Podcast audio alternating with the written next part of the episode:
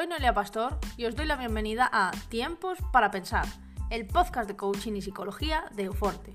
Vamos a ello.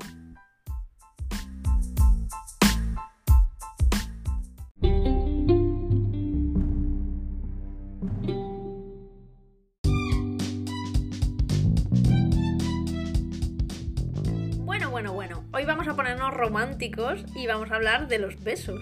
Aprovechando que el pasado 13 de abril fue el Día Internacional del Beso, vamos a comentar en este podcast qué beneficios tiene para la salud este curioso modo de demostrar nuestros sentimientos. El beso, por regla general, lo asociamos al placer, pero también es una formalidad social. De hecho, desde el comienzo de la pandemia, muchas personas han agradecido no tener que enfrentarse a este estímulo que para muchas personas es desagradable. Sigue escuchando este podcast si quieres saber los beneficios que tiene besar y los significados y las implicaciones que puede tener el beso en la actividad social. ¡Empezamos!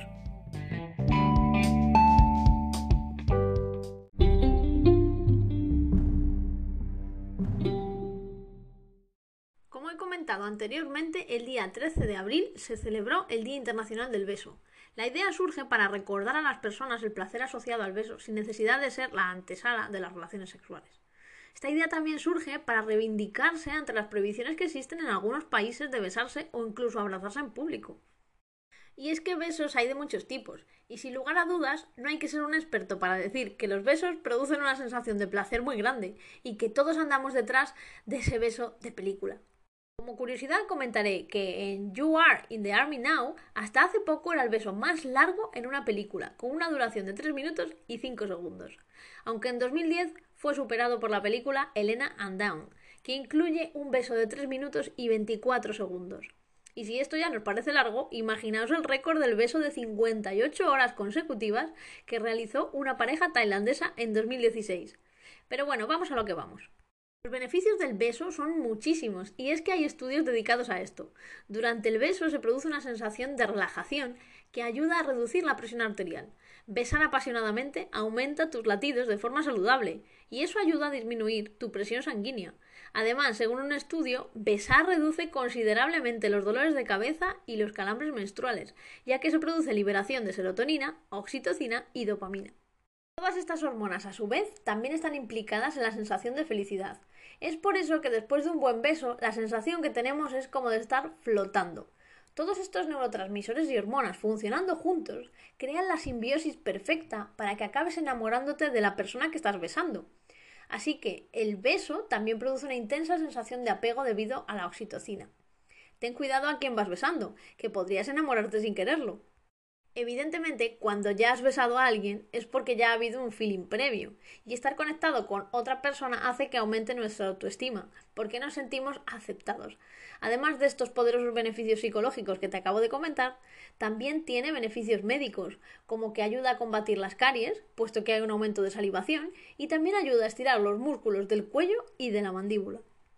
Además, besar apasionadamente es el mejor afrodisíaco que hay. Muchas relaciones sexuales que tenemos a diario comienzan con un buen beso. Además, que sirve para medir la compatibilidad sexual que tienes con alguien.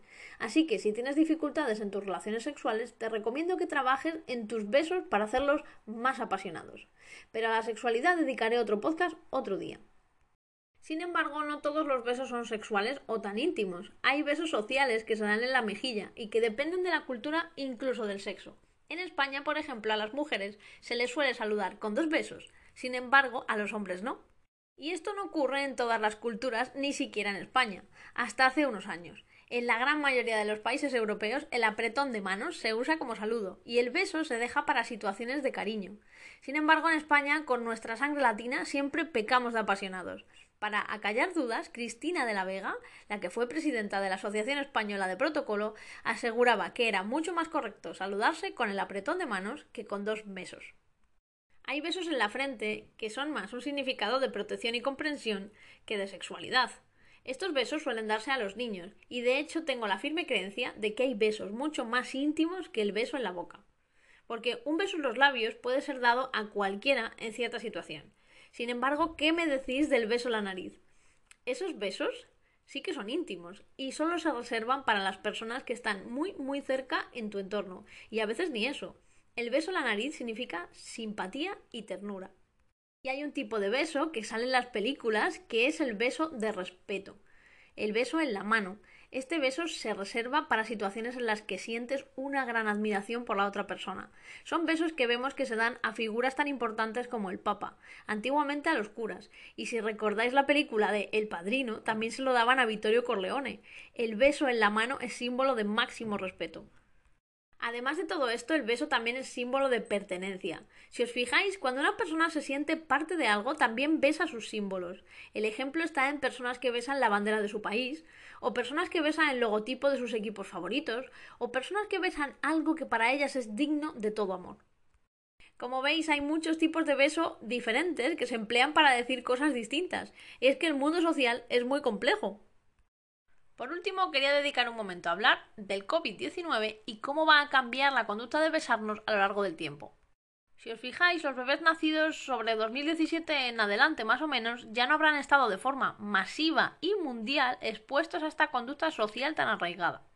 Además, aunque todo esto del COVID pase y nos vacunen a todos, siempre quedará el miedo y el rechazo de los padres y las madres a permitir que sus hijos sean besados por personas ajenas, cosa que es normal, la verdad. Así que si lo pensamos durante un momento, es muy posible que seamos la última generación que queda que utilice los besos como método de saludo. Y es por eso que llamo a este podcast Tiempos para pensar, porque las implicaciones psicológicas que yo veo en casi todo, por defecto profesional, producen un cambio en la forma de comportarnos y por tanto cambios sociales muy grandes, si ese comportamiento se repitiera en muchísimas personas.